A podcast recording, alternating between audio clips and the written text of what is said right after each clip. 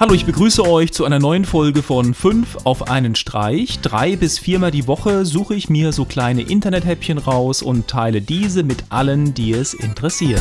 Die Nummer 1 für heute. Dass Skateboardrollen nicht unbedingt rund sein müssen, zeigen die Shark Wheels. Warum das Ganze funktioniert und wie es funktioniert, seht ihr im Video. Schon 2013 gab es die Shark Wheels in einem Durchmesser von 70 mm. Jetzt gibt es auch kleinere Rollen oder kleinere Shark Wheels in der Größe 60 mm. Die Nummer 2 für heute. Und zwar den neuen Trailer zu den Fantastic Four. Und ich muss zugeben, ich bin immer noch ziemlich unentschlossen, ob ich mir den Film wirklich im Kino anschauen möchte.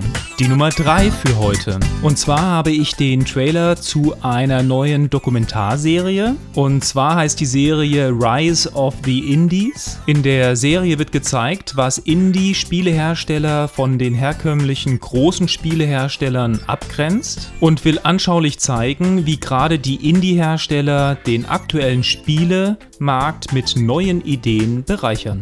Die Nummer 4 für heute. In der letzten Folge hatte ich das neue Lied von David Hasselhoff mit dabei und zwar True Survivor.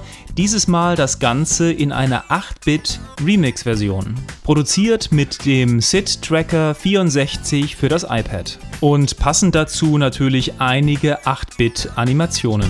Die Nummer 5 für heute.